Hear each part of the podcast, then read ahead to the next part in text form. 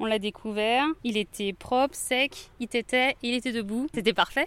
Elle était bien, elle a tout bien fait. Pour son premier un beau bébé de plus de 20 kilos. Il est très bien, il fait sa petite vie, donc on est très fiers d'elle. Justine Godin, responsable des herbivores au parc zoologique et botanique de Mulhouse, caresse affectueusement Olaïka, la maman d'un bébé bongo né le 7 juillet dernier, une naissance pleine d'espoir. Cette naissance, ça fait un bien fou. Euh, j'espère que ce petit mâle, à son tour, euh, aura un groupe de femelles et pourra se reproduire. Et, euh, j'espère que cette part, par mon métier, fera avancer le reste car les bongos des montagnes, une espèce d'antilope africaine, sont en danger critique d'extinction dans le milieu naturel. Brice Lefaux est vétérinaire et directeur du parc. Dans les parcs zoologiques euh, en Europe, oui, c'est une population qui ne dépasse pas les 200 individus. C'est pas là la situation la, pire, c'est au Kenya où on a une population qui est réduite en 5 fragments et où là on est entre 70 et 150 individus. C'est la population la plus menacée euh, au monde, en sachant qu'ensuite en Afrique centrale et en Afrique de l'Ouest, on trouve des grandes populations de près de 20 000 ou 28 000 euh, individus. Donc globalement sur Terre, l'espèce n'est pas menacée, mais les populations au Kenya sont menacées. C'est une espèce qui est quand même menacée dans le milieu naturel. Donc pour nous, c'est l'occasion de pouvoir de nouveau mettre une emphase sur ce qui se passe le milieu naturel et les, risques qui pèsent sur les populations sauvages qui sont dans la nature. Et c'est le rôle de ces animaux, leur présence dans le parc zoologique, c'est de sensibiliser nos visiteurs à la préservation de la nature aussi. Et la première préservation de la nature, c'est diminuer la déforestation importée. La déforestation importée, c'est pourquoi est-ce qu'on coupe des forêts euh, euh, en Afrique?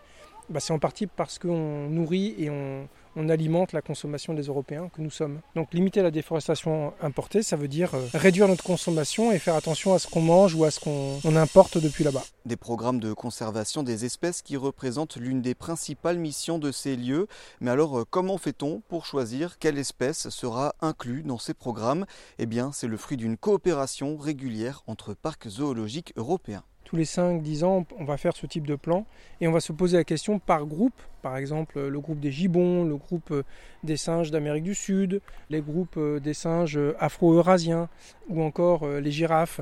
On va se poser la question de savoir comment est-ce que ces populations zoologiques peuvent aider les populations sauvages. Et la, principale des questions, c'est est-ce qu'il est temps ou pas de réintroduire? La première action de préservation et que soutient majoritairement les parcs zoologiques, c'est le soutien financier que l'on fait, c'est de protéger l'habitat des espèces sauvages. C'est comme ça qu'on sauvera la biodiversité demain. Le parc zoologique est un complément, mais c'est absolument pas ni un arche de Noé, ni euh, l'acteur principal de la préservation.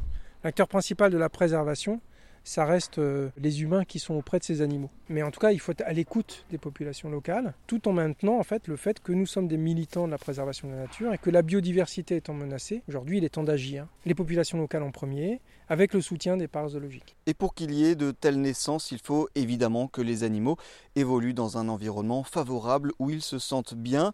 Et c'est en grande partie le rôle des soigneurs comme Justine, un enclos qui se rapproche le plus possible de leur habitat naturel. Alors vous voyez, on est très très à l'ombre, un, vraiment un territoire très ombragé. Hein. Euh, c'est une antilope de forêt. Euh, vous avez vu au sol, il y a quand même une certaine humidité.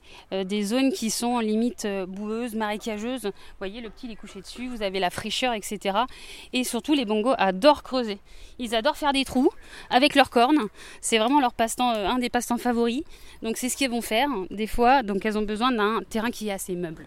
Voilà pourquoi aussi il faut une petite forêt comme elles ont actuellement. Et bien sûr, pouvoir un peu, des fois, avoir une petite branche tombée dans l'enclos, c'est toujours agréable. Et euh, nous, on a une alimentation en plus. Hein. En captivité, elles vont avoir des légumes, comme des carottes par exemple, de la betterave ou encore des légumes à feuilles, euh, de la luzerne ou encore de la pulpe de betterave et également des granulés. C'est un peu varié tout ça. Un bébé bongo qui fait donc la fierté des équipes du parc et le bonheur des visiteurs. Vous pouvez venir lui rendre visite au parc zoologique et botanique de Mulhouse.